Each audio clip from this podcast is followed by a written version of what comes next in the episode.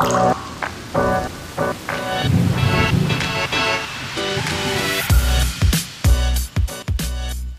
und herzlich willkommen zum Regenwassermanagement Podcast. Schon oft haben wir über das Neubaugebiet in Waldorf Süd gesprochen. Zu Recht, da dieses Projekt wirklich vorbildlich ist für eine vorausschauende und nachhaltige Stadtentwicklung. Das gesamte anfallende Regenwasser bleibt im Stadtgebiet und wird vor Ort versickert. Und das seit über zehn Jahren. Der damalige Einsatz der Stadt Waldorf für ein ganzheitliches Regenwassermanagementkonzept hat sich gelohnt. Filtersubstrat zum Beispiel sammeln und reinigen das Wasser seither ohne jegliche Wartung. Dabei wird die Reinigungsleistung regelmäßig geprüft. Ich freue mich sehr, heute mit dem damaligen Planer des Projektes zu sprechen. Herr Arno König ist Diplomingenieur und weiß noch genau, wie es damals lief, was an dem Projekt wirklich besonders ist. Ich wünsche Ihnen viel Spaß beim Hören.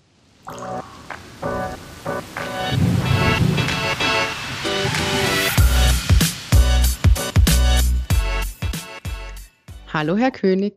Hallo, Frau Haller. Ja, schön, dass Sie heute zu Gast im Podcast sind. Danke für Ihre Zeit.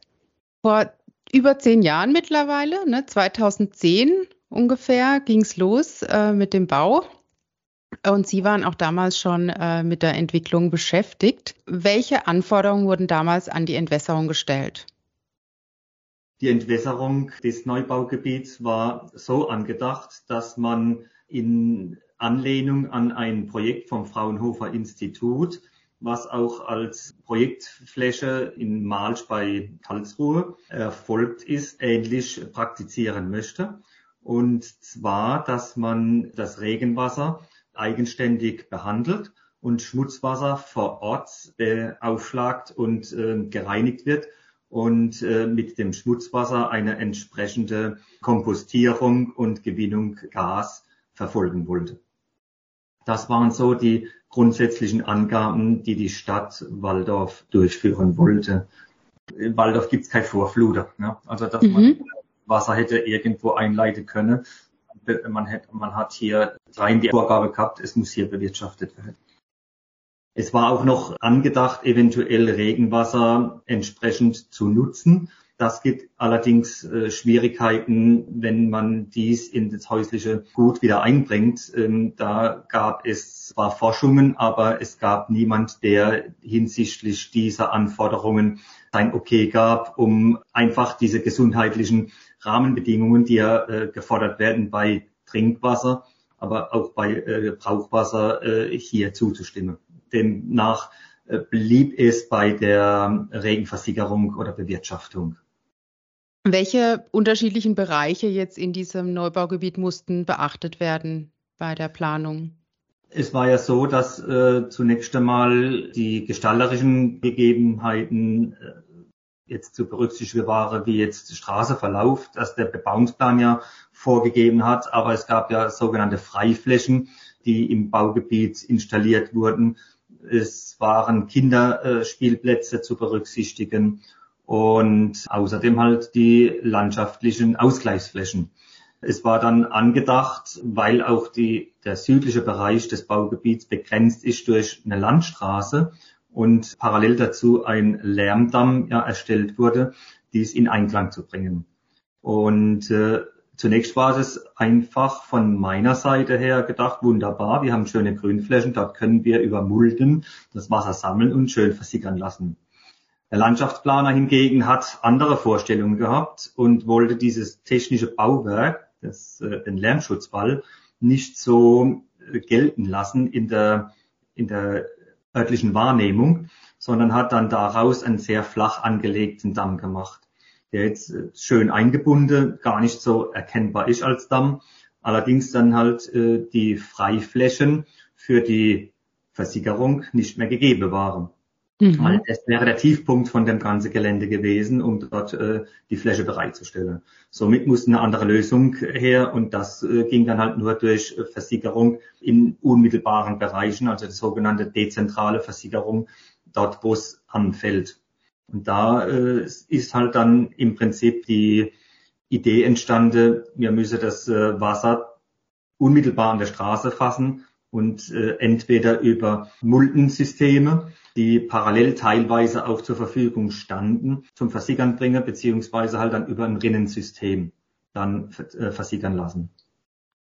Und was war jetzt damals Stand der Technik oder äh, was gab es damals für Möglichkeiten?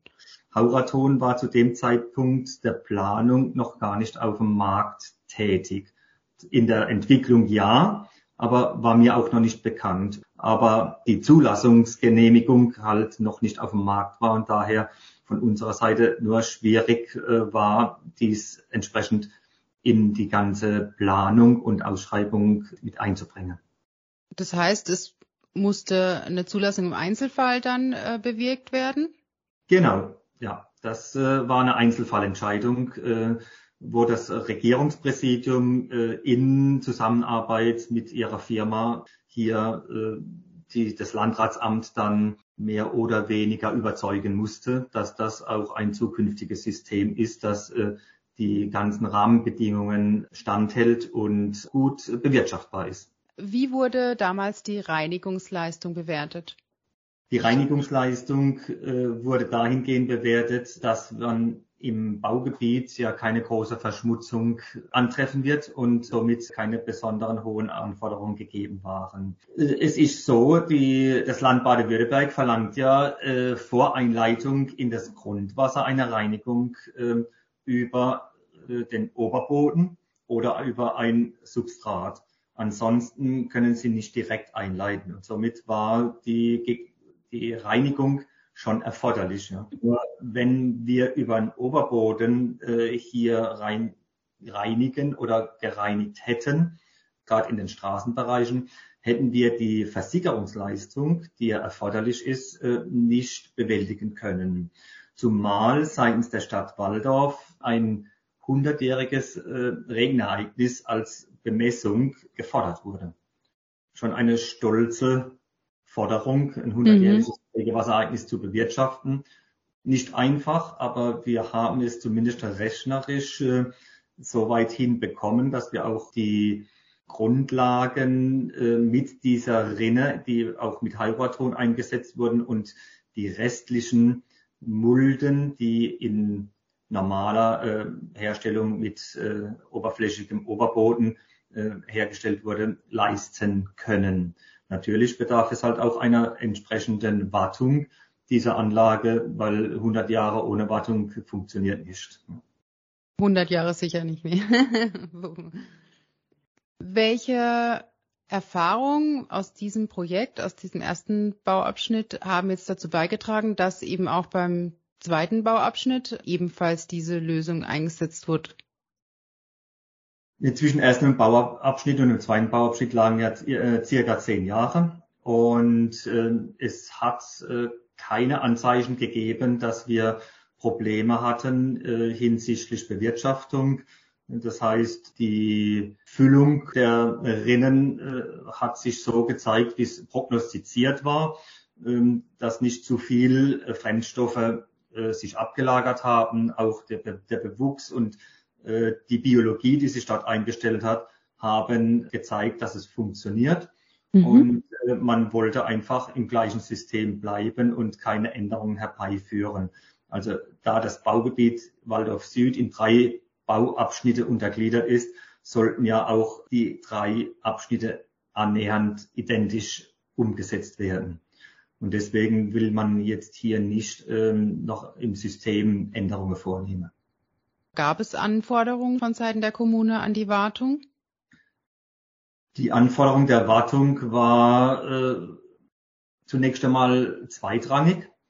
Äh, es war erst einmal äh, der Wunsch, wie können wir äh, versickern, können wir äh, die Bewirtschaftung umsetzen und äh, wie können wir dann natürlich warten oder halt auch ähm, Situationen äh, im Katastrophenfall die Sache äh, angehen und wieder so herrichten, wie es sein muss. Das heißt zum Beispiel ein Ölunfall oder sonstiges. Mhm. Und ähm, da hatte halt äh, ihre Firma Auraton das bessere Konzept zum damaligen Zeitpunkt auch für sich. Und das führte dann letztendlich dazu, dass die Firma Hauraton zum Zuge kam. Ja, äh, ansonsten muss ich sagen, es war ja auch die Angabe von Ihrer Entwicklungsseite, dass man 10 bis 20 Jahre zunächst einmal keine äh, Wartungsarbeiten an, aufbringen muss. Im ersten Bauabschnitt Waldorf, das sind jetzt schon 13 Jahre im Betrieb. Ich kann jetzt nicht äh, konkret sagen, aber es dürften mit Sicherheit mehr als 50 Prozent äh, der Rinnen noch so viel Puffer haben, dass wir die 20 Jahre auch überschreiten. Ja. Mhm, Hängt mhm. halt aber auch immer davon ab, äh, wo kommt der Schmutzeintrag her. Und der hauptsächliche Schmutzeintrag, der ist zunächst einmal bei der Erschließung selbst, und zwar der Erschließung der privaten Anlieger. Dort kommen ja die Fahrzeuge, die fahren rein fahren raus und dann über die Straße gelangt es ja in die Rinnen. Ja. Mhm. Er hat sich allerdings ähm, doch äh, weniger angesammelt, als ich vermutet hatte.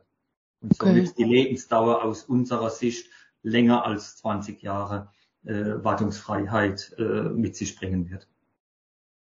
Sehr schön. Wenn Sie jetzt zurückdenken und mit heutigem Wissensstand, mit heutigen Möglichkeiten, was würden Sie anders machen und warum? Das ist eine gute Frage. Was macht man anders?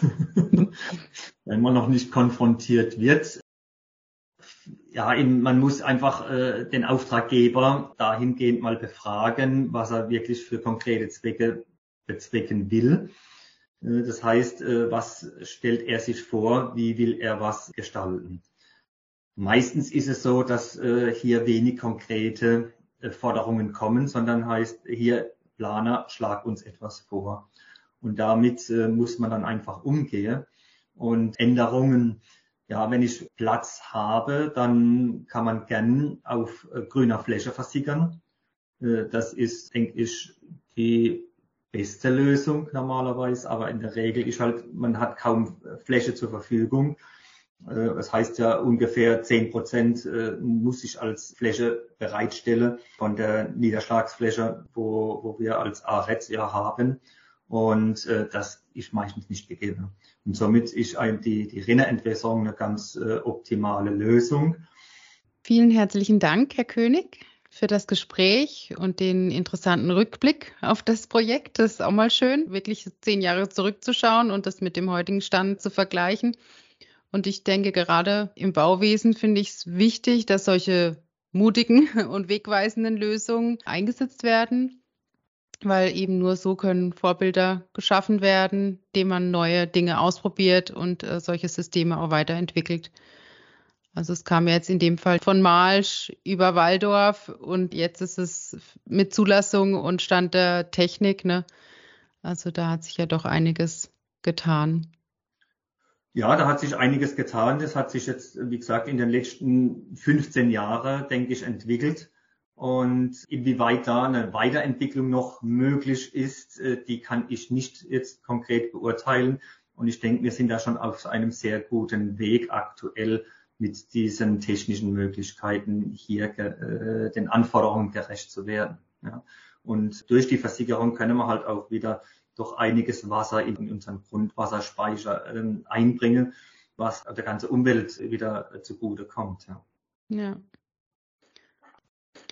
Gut, vielen Dank. Bitte. Und ich danke auch nochmal für die Möglichkeit, dass ich bei Ihnen vorsprechen durfte. Sehr gern.